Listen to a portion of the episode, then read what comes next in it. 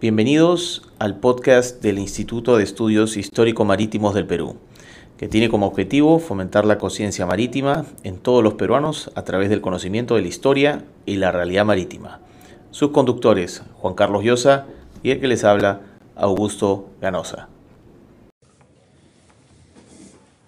Señores, buenas noches. Eh, el episodio número 10 de nuestro podcast del Instituto de Estudios Histórico-Marítimos del Perú es acerca del puerto de Chancay. Y esta noche tenemos a un invitado especial, el almirante Carlos Tejada.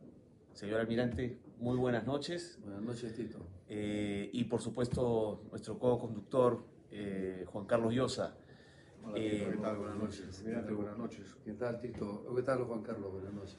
Es, es, un placer, señor este, almirante, tenerlo acá eh, para conversar de algo tan interesante y que estoy seguro que muchos de nuestros oyentes quieren oír acerca del puerto de Chancay. A tus órdenes, en lo que pueda aportar con todo gusto. Eh, almirante, empecemos por los orígenes. ¿Cómo, cómo nació este proyecto? Mira, eh, como todo gran proyecto en el país, este, eh, este puerto ha tenido un largo proceso de maduración. Eh, el, la historia empieza en el 2007, 2008 eh, el almirante Juan Ribaudo, que era dueño de la empresa Diamante, quiso construir en esa bahía en realidad un varadero para el mantenimiento de sus naves, pero cuando hizo los estudios técnicos, eh, los técnicos le hicieron ver que las condiciones operacionales de la bahía eran muy favorables para construir un puerto.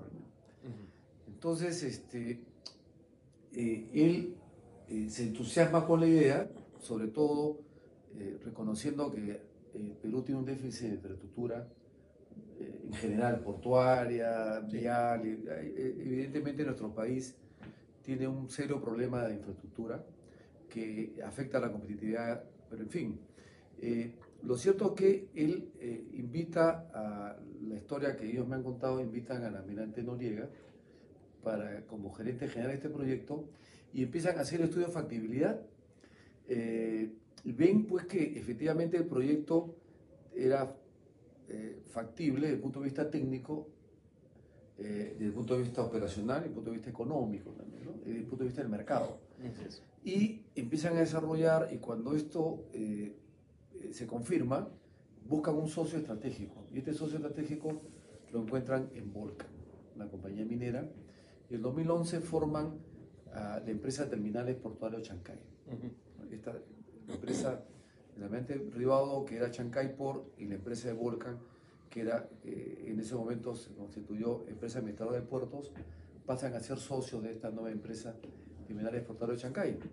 Y bueno, y avanzan en este proceso de construcción y cuando ya tenían todas las aprobaciones necesarias para construir un primer concepto de un puerto eh, multipropósito, lamentablemente se produce un problema, eh, fallece la mente uh -huh.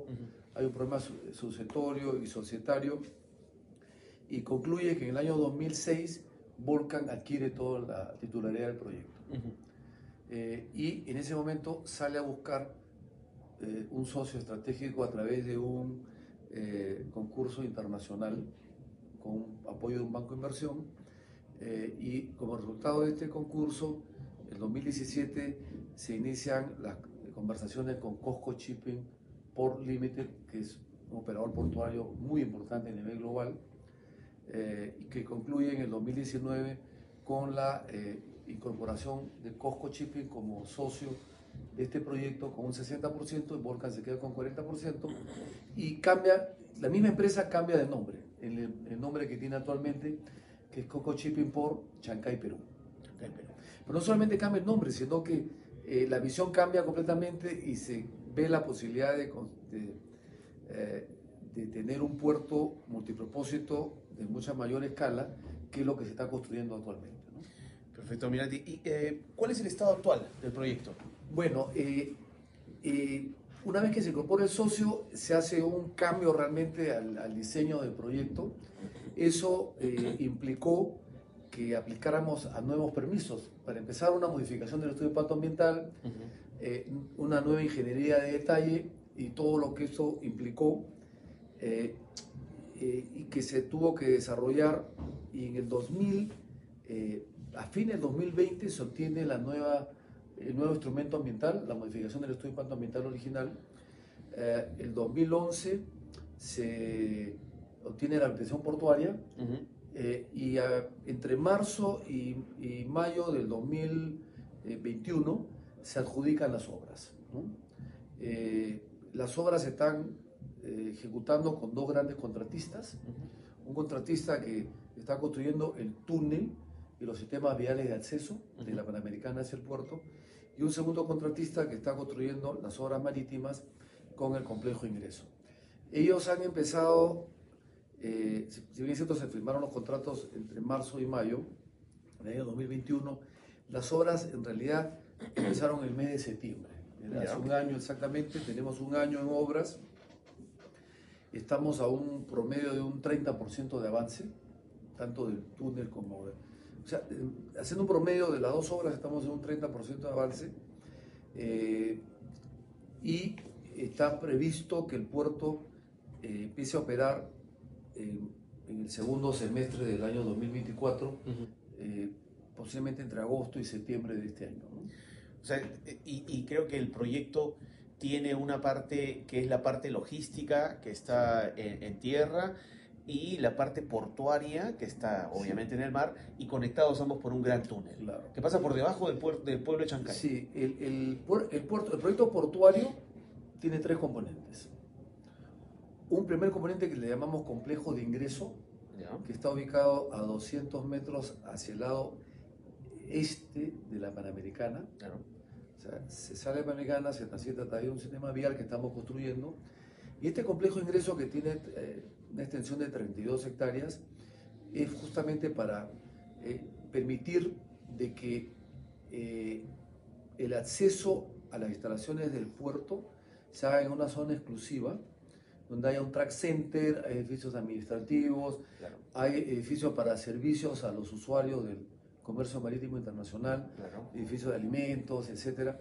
Este, eh, y, y, una vez que se pase todos los controles de aduana, eh, los vehículos salen de este complejo de ingreso, eh, ingresan a un segundo componente que es el túnel viaducto subterráneo, que va va a vincular el complejo de ingreso con la zona operativa portuaria donde están todos los muelles.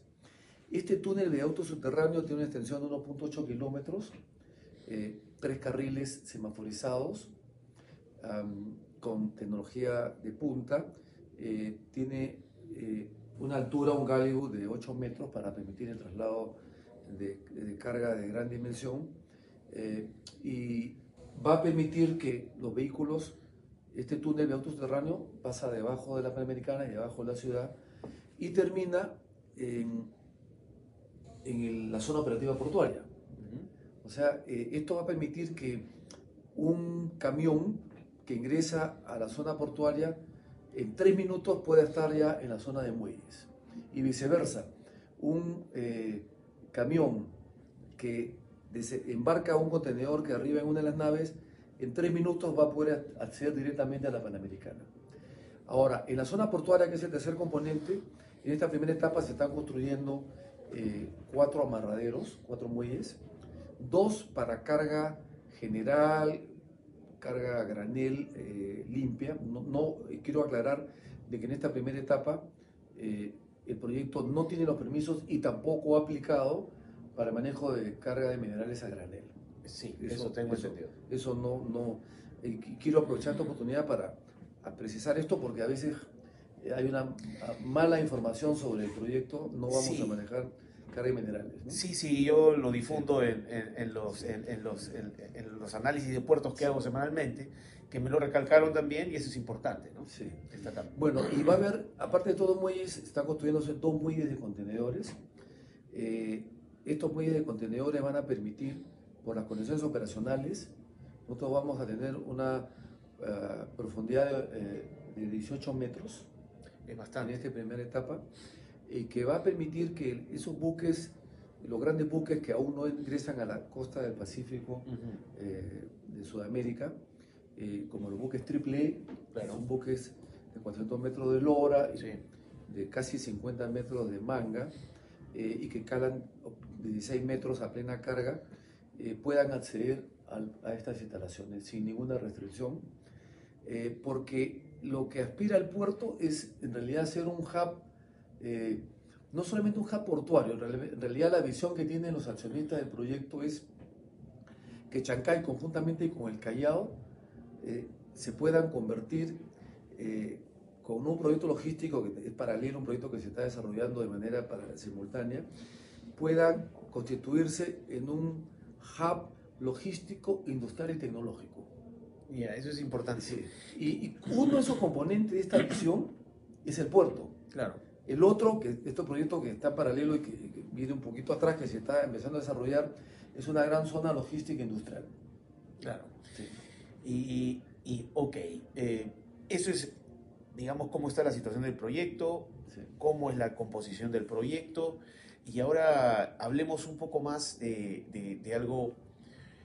¿Cuál, es el impacto que usted ve eh, a nivel no solamente nacional, sino internacional? Porque este puerto, eh, como lo vemos todos que estamos en el ambiente portuario, es de grandes dimensiones. O sea, tiene, eh, no solamente en el área, sino en lo que piensa hacer. Eh, antes de entrar a ese punto y para aclarar a, los oyentes, me habló de carga general, ¿también está hablando de RORRO? Sí. Ok.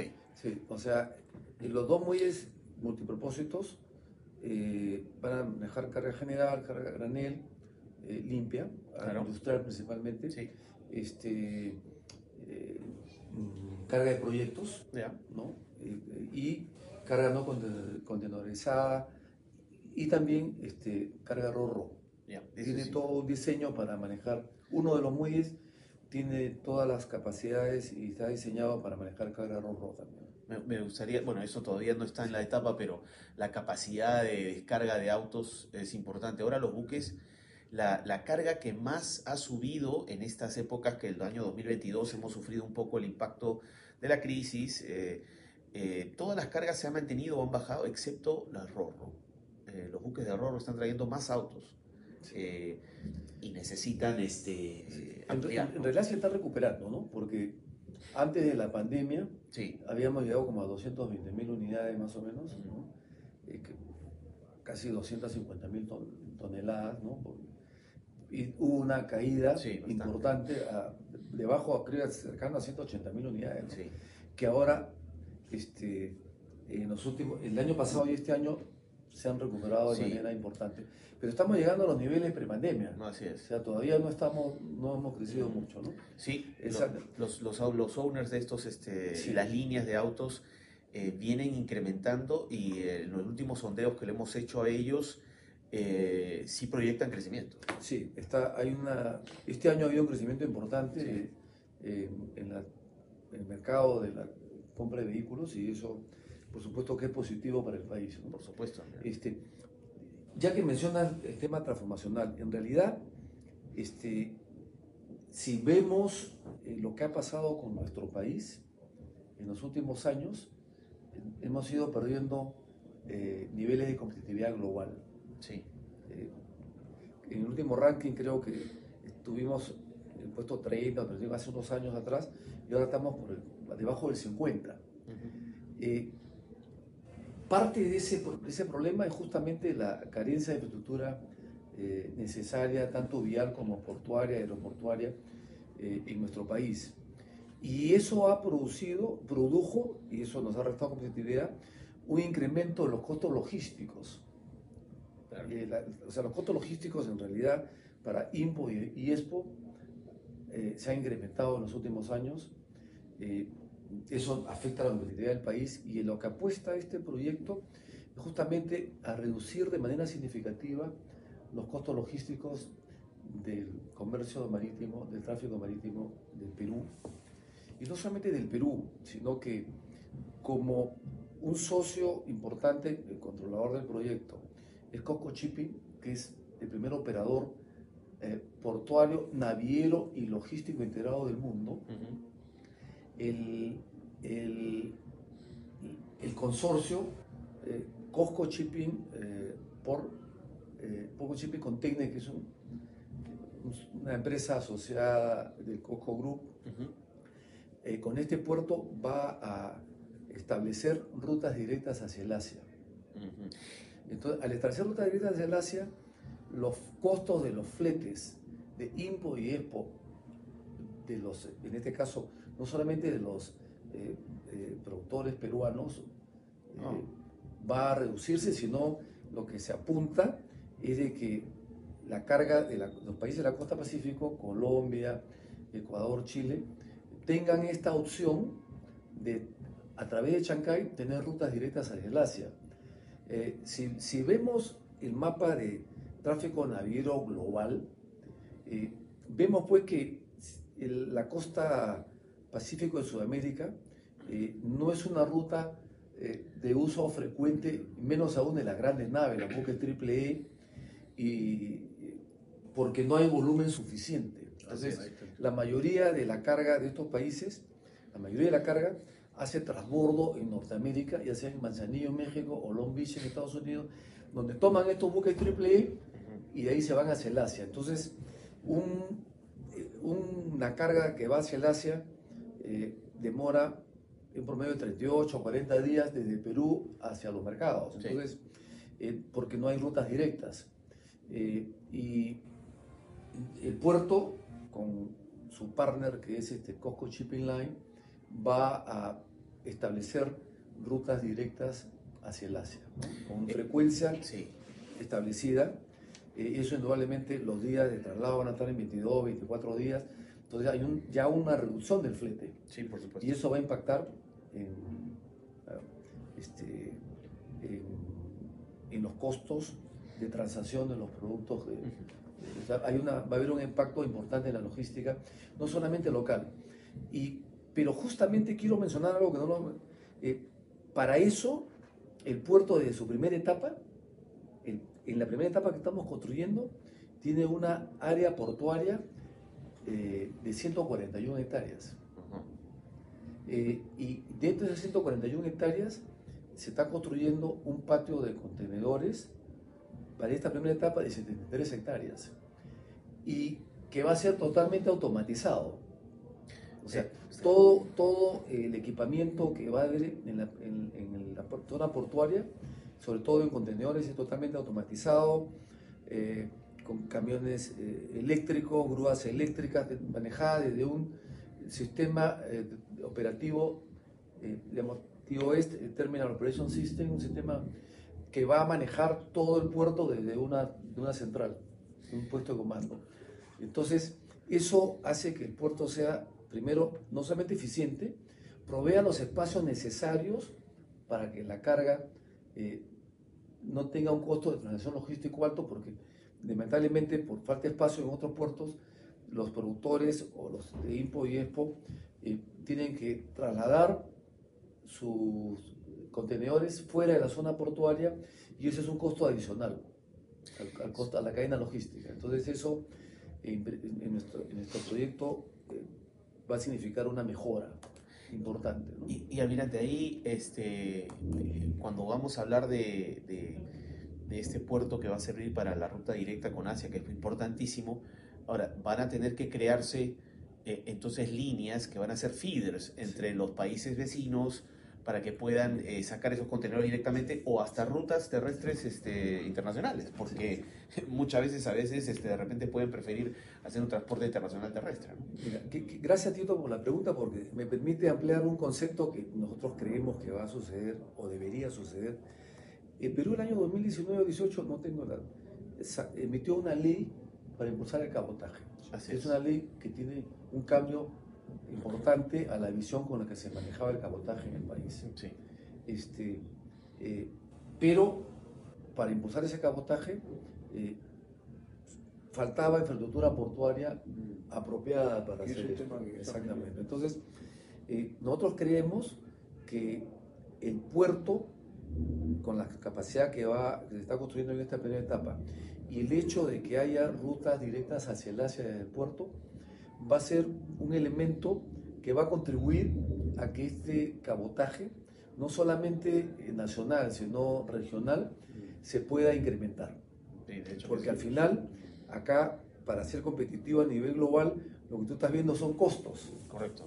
Entonces, eh, acá se abre una oportunidad para que, por ejemplo, haya un cabotaje de los puertos del norte o del puerto sur del país y también de los países vecinos, Sí. para que puedan traer su carga hasta Chancay Sí. y también hacia Callao, porque yo creo que eh, la presencia del puerto de, de, de Chancay va a permitir que el Callao también, de hecho lo está haciendo, tiene dos operadores de primer nivel, también mejoren su, su cadena logística. Que, que están haciendo ampliación. Exactamente, están haciendo ampliación.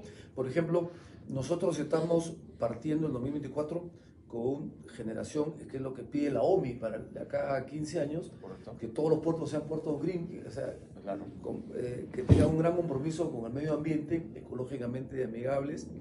Y nosotros vamos a partir con esa tecnología, pero sé, tuvimos una posición de que los puertos del Callao están ya con sus planes para transformar por ejemplo, las grúas que tienen actualmente, Sí. paulatinamente, en grúas eléctricas, Sí. en los vehículos también que son de propulsión diésel, van a ir convirtiéndolos, trayendo vehículos eléctricos. Nosotros sí partimos con camiones Claro. eléctricos y todo. Este, pero es bueno, o sea, eh, eh, la presencia del puerto de Chancay va a arrastrar una mejora este, de la capacidad eh, portuaria del país, Bastante. va a ser competitiva. Por, por, para ser competitiva con, Sí. Deep- por ejemplo, DP World está terminando una expansión. Exactamente, terminando APM expansión. está- está y esperando tiene- la. Y, y, APM y, y DP World está, eh, vimos una presentación el otro día, fue acá a raíz del Día Marítimo Mundial con el SODICAPI, y presentaron, no solamente está ampliando, sino tiene un plan de transformación tecnológica también. Eso a quién beneficia a los usuarios. Sí, correcto.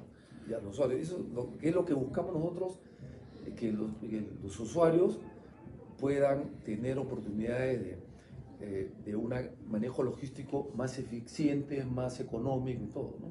Y Su impacto, antes Juan Carlos, que el impacto ese es nacional, internacional. En la, en la parte nacional, ¿qué, ¿cuál sería el impacto en la cadena logística de, de- de- nacionalmente? Sí. Bueno, primero, este, evidentemente, optimizar los costos logísticos, reducirlos para recuperar este, eh, competitividad que ha ido perdiendo en nuestro país. Segundo, eh, crear cadenas de valor asociadas al puerto. ¿No? Este, yo les mencionaba a ustedes que junto con el proyecto portuario, un proyecto que se viene desarrollando eh, simultáneo en un área de 870 hectáreas en una zona logística. Entonces, este, eh, Son 800 hectáreas. 870 hectáreas adicionales a la zona portuaria que, que- Esa es en la parte este. en la parte este Correcto. contiguo al complejo ingreso. El complejo ingreso que tiene 32 Correcto. hectáreas, alrededor de ese complejo ingreso eh, hay un proyecto y- paralelo. y ese proyecto paralelo, ¿qué va a hacer? Bueno, eh, tiene una, eh, hay un master plan, hay una ingeniería en desarrollo, va a tener zonas que están claramente establecidas, una zona de almacenamiento, una zona industrial para posibilidad de traer compañías, empresas, tiene una zona eh, comercial, centros comerciales, este, bancos, tiene una zona eh, también primaria, donde justamente acá se abre una gran oportunidad, ¿no? Este, de que eh, si el Perú eh, lograra implementar un régimen especial, no, a veces creo que eh, hay un error en la concepción, no es una excepción tribu- tributaria, sino crear un régimen especial tributario similar al que ha sido exitoso en el país como las- el régimen para la agroexportación, Ya. que ha dado muchísimo trabajo, Sí, muchísima correcto. exportación. Entonces, este, sabemos de que está en debate eh, la posibilidad de crear zonas económicas especiales en el Perú, similares a la que ya existen en Colombia, en México, y a que nivel de Alianza Pacífico en que el país, Perú participa, nos hemos quedado relegados. ¿no? Lo ideal sería crear un régimen eh, tributario especial similar para toda la zona a la Alianza del Pacífico, que permita atraer esa gran industria Mm, que no solamente eh, traiga transferencia tecnológica, ok. sino que eh, permita que a través de esa transferencia tecnológica se eleve la- el capital humano eh, que es tan importante para aspirar al desarrollo de nuestro país. ¿no? O, sea, quiere decir Entonces- que quiere decir que esta gran zona portuaria que está adyacente, este, una de sus misiones es eh, incentivar la industria. incentivar la industria, a través de, este, y esto, en esto creo que eh, es importante que eh, el, Estado entienda que existe una posibilidad de poder atraer la gran industria, por ejemplo. Solo eh, el, todo el hemisferio norte, Europa y Estados Unidos, ha establecido dentro de los compromisos globales que hay, es de en los próximos 10 años hacer una, una, un cambio de la matriz energética de los vehículos. ¿no? Correcto. Estados Unidos está muy avanzado, Europa también, que en los próximos, según tengo entendido, para el 2030 o 32, por lo menos entre el 50 y el 60% de los vehículos en Estados Unidos sean eléctricos. Bolivia y Perú somos productores de litio ¿Por qué no pensar de que en esta zona se puede instalar una empresa como BAD, que es uno de los grandes productores de vehículos eléctricos del mundo, junto con Tesla, Así es. puede instalar una planta productora de baterías eléctricas. Así es, y pasamos de... Entonces, pasamos de, en vez de exportar eh, materia prima primaria, que no, empezamos a, exportar productos manufacturados que permitan que el Perú se integre en las cadenas globales de valor productivo. Entonces, que es el gran anhelo de, la nación por mucho tiempo. Pero, y eso tiene una ventaja, porque no solamente nos integramos, sino que eh, es inviable, y lo, dicen siempre los académicos, los políticos, que se tiene que hacer un incremento eh, de tecnología en nuestro país, eh, si no, no es posible que, que, crezcamos ni como país ni como capital humano. Tiene que haber transferencia tecnológica en ciencia, en ciencia y tecnología, pero una manera de hacer esto más rápido es atraer esa gran industria, atraer empresas como pues, Samsung, Huawei, todo, y que puedan eh, eh, eh, manufacturar. Teniendo la materia prima La materia prima acá, abaratan los costos de producción, nosotros nos beneficiamos con mayores volúmenes de exportación, nos beneficiamos también con una transferencia tecnológica importante y alrededor de estas grandes industrias impulsamos de manera decidida la pequeña y mediana industria, que se genera alrededor de una gran industria.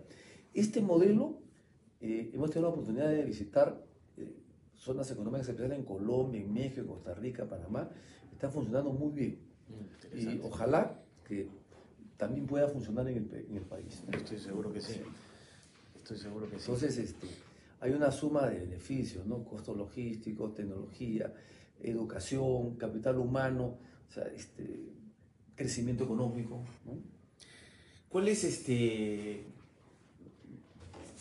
¿Qué retos ha, visto en, este, en la implementación, ahora ya en la construcción de este, de este gran este, proyecto? ¿Cuáles son los mayores retos que ve? Este, eh, un gran reto, yo creo que eh, todavía seguimos es realmente eh, los aspectos social y, eh, y, ambientales. ¿no? Entonces nosotros, eh, porque hay una preocupación natural de, la población, este, mire, usted está haciendo un gran proyecto acá, pero nosotros tenemos al lado una ciudad que tiene una serie de carencias, ese tema de desagüe, claro. tiene seis colectores que van directamente al mar. Claro y contaminan todo. Hay una afectación también, no hay un sistema eh, de salud apropiado, eh, hay una carencia en temas de seguridad, eh, en temas de educación, solamente un instituto, tecnológico que, que tiene limitaciones de dos carreras nomás en auxiliar de contabilidad, auxiliar de, de cómputo. Entonces, y, no hay, y eso también, como no hay una industria significativa alrededor, hay una carencia de oportunidades de trabajo. Entonces, este, un gran reto eh, que ha tenido el proyecto es desarrollar este, construir eh, las instalaciones eh, en, una zona aledaña donde hay una serie de brechas sociales de oportunidades, falta de oportunidades de trabajo. Entonces, nosotros hemos apostado, el proyecto se ha comprometido, gracias a convenios que con el gobierno regional y con la municipalidad de Chancay, trabajar juntos con estas autoridades en una visión de futuro de Chancay con, con una visión de largo plazo. Entonces, hemos, estamos contribuyendo en esta primera etapa de construcción, primero con oportunidades de trabajo en el proyecto a, la población. Este, hemos creado empresas, nos hemos ayudado a crearse para que por ejemplo, manejen la, la lavandería que tenemos en el campamento, porque tenemos un campamento para 1.500 personas, para que también se tecnifiquen en, en área de construcción civil para que puedan apoyar en la etapa de construcción. tenemos, el puerto eh, va a tener 1.500 trabajadores de mano obra directa, cerca de 5.000 indirectas, pero eso no es suficiente, porque lo que estamos trabajando es para darle oportunidades durante la etapa de operación. Entonces, hemos este, trabajado, hemos financiado los proyectos de inversión pública eh, para transformar la ciudad de Chancay con una visión de largo plazo. Que el puerto se pueda desarrollar eh, de manera armonizada con Chancay y que estas brechas sociales se reduzcan. ¿no? Hemos, hemos financiado el proyecto de inversión pública del sistema de desagüe, hemos, financiado proyecto de inversión pública para la transformación del Instituto Tecnológico de Chancay, donde no solamente se den estas dos profesiones técnicas que hemos dado, sino en el proyecto de inversión pública estamos incorporando eh, que se pueda dar también capacitación técnica en mecánica, electricidad y, este, que van a ser necesarias para la industria que, se va a generar. Y, electricidad y electrónica. Entonces, para que tengan oportunidades en el puerto y también en estas empresas que van a brindar servicios. van a brindar estos servicios. Si nosotros logramos atraer estas grandes empresas y tenemos en la, zona gente realmente capacitada, donde Costco se está comprometiendo en contribuir no solamente con el proyecto de inversión pública, sino en contribuir con el incremento de la calidad académica de, estos centros. Entonces, eh, eh, también hemos contribuido este, para impulsar el tema de seguridad. Vamos a este, eh, financiar a través de un proyecto de, obras por impuestos con uno de nuestros socios Volcan, todo un sistema de seguridad electrónica en Chancay, porque siempre hay una preocupación de los ciudadanos válida de que cuando hay presencia de un puerto, esto atrae eh, evidentemente actos ilícitos o violencia, y justamente estamos eh, trabajando con la Policía Nacional y con la Dirección General de Capitanías para que eh, ellos también puedan hacer una infraestructura de primer nivel y equipamiento de primer nivel para proveer seguridad marítima y seguridad, orden público y seguridad ciudadana de primer nivel. Entonces, aspiramos que para el 2024 muchos de estos proyectos ya se hayan concretado. Entonces, este, eh, estamos trabajando con las autoridades con esta visión. Excelente, almirante. Excelente, excelente la, la, Entonces, un poco para terminar la idea, hemos tenido, el gran reto ha sido el tema social y ambiental. Tenemos unos niveles de control ambiental muy exigentes para evitar cualquier riesgo de contaminación. Y somos conscientes que durante la etapa de operación también tenemos un, un riesgo social que esperamos que con este, esta visión, estas inversiones, este, podamos armonizar algo que es importante y en el cual la Cancillería nos está apoyando, tratar de que Chancay sea un modelo de ciudad inteligente APEC. Claro. Que donde esta visión de integración ciudad-puerto se haga realidad acá en Chancay. De que crezca el puerto y también la ciudad de manera simultánea. Y, eso es muy importante, que creo que tenemos varias lecciones aprendidas de que los puertos tienen que involucrarse más allá de sus puertas, porque es indudable que, que, lo, que tienen mucha influencia.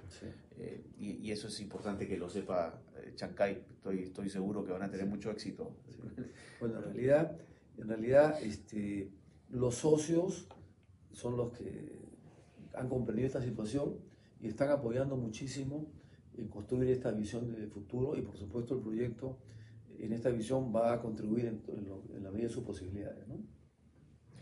Convertir a Chancay en una ciudad moderna. Sí, ese es, Pero manteniendo su encanto histórico, cultural, eh, como podemos ver en, en, muchos países, ciudades del mundo, ¿no? No pretendemos, o sea, no hay bajo ningún punto de vista tratar de quitarle a Chancay ese encanto que tiene eh, histórico, cultural y milenario, ¿no? porque justamente ahí está el atractivo, eh, gastronómico también. Entonces lo que queremos es de que eso se integre en una visión moderna. Claro, perfecto. Eh, Almirante, creo, bueno, el tiempo siempre es, es, este, nuestro enemigo en estos programas, que, que son cortos por, por, lo que hacemos video y, y también este, audio. Eh, para unas conclusiones eh, sobre este proyecto. Sí. Bueno, en primer lugar, este, quiero agradecerles a ustedes, a Juan Carlos. Para mí es un realmente privilegio estar con dos magníficos oficiales como ustedes, a quienes conozco muchos años. Eh, y creo que, eh, como todo gran proyecto en nuestro país, este proyecto ha demandado muchísimo esfuerzo, eh, muchísima este, compromiso y, y, mucha tenacidad y persistencia para sacarlo adelante, que eh, se está haciendo con muchísima transparencia y sobre todo con un gran compromiso con la sociedad para que este proyecto sea realmente un elemento transformador de la logística en el Perú. Eso es lo que pretendemos, ser un elemento transformador permite, de la logística en el Perú. Una cosa muy breve, nomás almirante, sí. yo quiero rescatar uno. Definitivamente que, que, este proyecto, este gran proyecto, va a generar un, un gran cambio en la realidad marítima nacional, incluso de alcances hasta geopolíticos, porque va a afectar intereses y esto, digamos, línea de comunicación, hasta línea de comunicación marítima porque va, va a haber un cambio. Eh, eso, digamos, de manera eh, macro, importante en la región. Pero en este momento habló de transferencia este, tecnológica y una serie de factores que son de mediano y largo plazo, ¿no es cierto? Si hoy día le pudiera preguntar a usted, a partir del segundo semestre del 2024, en términos concretos, ¿qué le ofrece al, al Perú? Este, ¿Qué va, o mejor dicho, qué de inmediato se va a ver en este cambio de la realidad marítima? Por ejemplo, ¿no? Es decir, si nosotros teníamos una oferta exportadora de un número X, el entrar a operar. Abre una posibilidad al Perú de exportar, no sé si eso ya se tendrá calculado, pero que la gente que escucha que tenemos una posibilidad de, o un puerto con la más alta de la tecnología, con ecoamigable y todo lo demás, el peruano, digamos, que está escuchando y que está mirando al mar como el futuro, tendría que tener una idea, pienso yo, de cómo se va a favorecer, sobre todo eh, lo que está ofreciendo Chancay para, para ser más atractivo eh, o generar, si, digamos, si hoy día tengo una capacidad de exportar, eh, estoy limitado porque no tengo unos puertos ni la infraestructura portuaria necesaria, con esto, lo que si había pues para sacar 20 toneladas, por decir una cantidad de, mangos, con esto puedo exportar yo 50. Sale un ejemplo de repente. Y lo otro que yo quería señalar también, un poco para las personas que nos escuchan, es que es un tema que está vinculado, y es importante señalar que este proyecto ha sido llevado a cabo por oficiales de Marina también, han tenido una participación importante, ¿no? Incluso usted, y el almirante Noriega, el almirante Ríos, han sido comandante general de Marina, lo cual a nuestra profesión nos vincula, ¿no es cierto?, con, con la gestión no solamente pública, sino también, yo creo que es un gran mérito suyo, del ambiente Noriega, del ambiente Ríos, y las personas que están con ustedes, por supuesto, pero que también nos muestra a nosotros como profesionales que tenemos un vínculo y que creemos en, el libre mercado, la importación, el impulso, el desarrollo, la apuesta por la tecnología. Eso quería yo comentarle, señor, eh, para ir eh, terminando. Sí. Bueno, eh, Juan Carlos, muchas gracias por tu pregunta. En realidad, nosotros somos conscientes que el puerto puede generar este impacto favorable. Eh, por, por, estrategia, eh, comprenderás que por estrategia económica y comercial no te puedo dar los, los, valores, pero en realidad las posibilidades que ofrece este puerto eh, van a ir siempre en crecimiento para permitir que si el Perú demanda una mayor capacidad, nosotros vamos a estar listos para responder esa capacidad. ¿A qué me refiero? El master plan del proyecto considera su etapa final poder construir hasta 15 muelles y crecer el área portuaria hasta 280 hectáreas. Entonces, en la medida que veamos de que la demanda eh, requiere una mayor capacidad portuaria y de líneas navieras, eh, esta alianza entre Costco y Volcan tiene la capacidad y el respaldo económico para responder esta, a esta demanda de crecimiento del país. Este, eh, entonces, si bien partimos con cuatro muelles, la visión es llegar hasta 15 muelles. Está en el master plan aprobado. Sí. Llegar hasta 11 muelles de contenedores y cuatro muelles para uso multipropósito. Y evidentemente, este, eh, estos dos grupos están preparados para este crecimiento y responder a la demanda del país y de la región si fuera necesario. Este, pero solamente para darte un ejemplo puntual, este, solamente la presencia del puerto de su primera etapa va a reducir de manera significativa, un ejemplo de muchos para no aburrir, el tema de los costos de la crianza de las aves.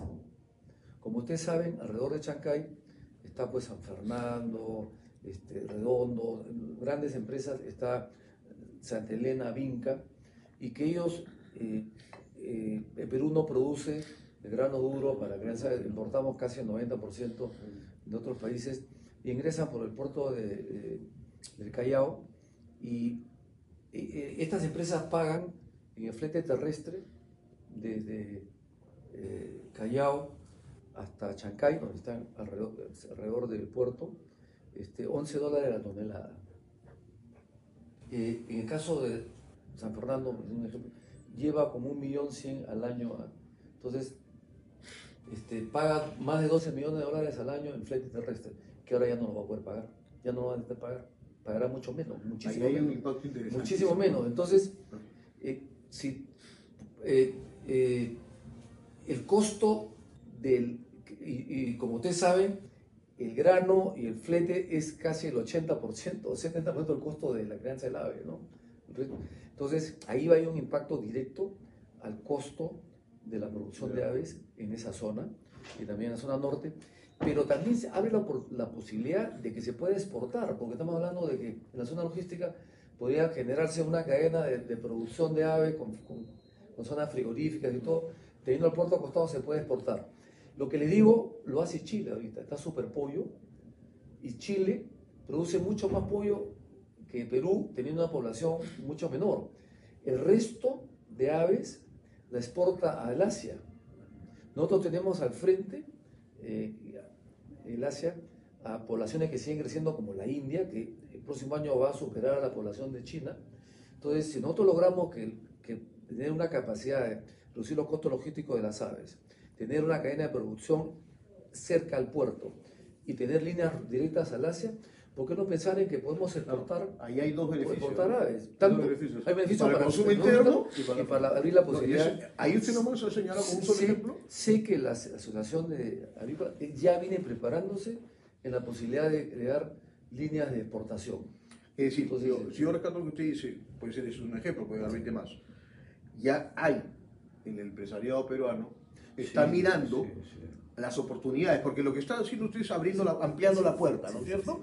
Y ahí es, es, es, el empresariado, la industria peruana la que tendrá que caminar para, porque ya no es la excusa de que no tengo cómo salir, está hecho, eso no lo van a hacer ustedes. y, tú lo dices bien, nosotros vamos a proveer, proveer las capacidades, las oportunidades, y los empresarios tienen que ahí tienen la salida, usar esa, tienen la salida, exactamente, ¿no? De hecho, de hecho, como verás ya conocemos con todas las eh, este, asociaciones o empresas, tienen contacto con nosotros y estamos explicándole todo para que ellos tomen sus decisiones. ¿no? Yo para terminar solo mi, mi intervención, este, felicitar al almirante por el trabajo que ha realizado usted y que además a los oficiales de Marina nos, nos enorgullece, ¿no? no solamente por su prestigio profesional de tantos años que habernos comandado a nosotros, tanto a Tito como a mí y a los demás que nos están escuchando, eh, sino porque ese, ese, ese profesionalismo es trasladado a la empresa privada con éxito como club se puede hacer. No, yo quiero agradecer mucho a, al almirante Noriega, al almirante Rivado, a los, a los socios del proyecto que, que realmente tienen una altísima apreciación no solamente lo que tenemos la oportunidad de estar en el proyecto, en realidad de la institución, de la institución, de sus hombres, eh, y a nosotros nos toca, con nuestra capacidad, el esfuerzo y los valores que hemos aprendido en esta institución, eh, contribuir en la medida de lo posible con que este proyecto sea una realidad. Eh, y como reitero, le agradezco a los socios del proyecto por a través de los que estamos, tenemos la oportunidad de estar ahora en la gerencia de, la compañía, la gran eh, confianza eh, y apreciación que tienen sobre la Marina de Guerra del Perú. Muchas gracias. Almirante, eh, nuevamente le agradecemos mucho el acompañarnos en este episodio. yo sé que este pequeño esfuerzo que tenemos con, con Juan Carlos a través del Instituto de Estudios Histórico Marítimos del Perú, hace que este pequeño esfuerzo de conciencia marítima eh, y en este caso de desarrollo nacional a través de un proyecto portuario eh, sea mejor entendido eh, a nivel nacional e internacional y siempre la Marina presente en, estos, en todos estos quehaceres nacionales por tratar de desarrollar este país. le agradezco nuevamente, almirante. Eh, a todos eh, los oyentes que tengan unas buenas noches y nos vemos en el próximo episodio. Bueno, muchas gracias Tito por la invitación, Juan Carlos, y un saludo a todos los que nos están eh, observando en estos momentos. Muchas, gracias. Gracias. Gracias, Almirante.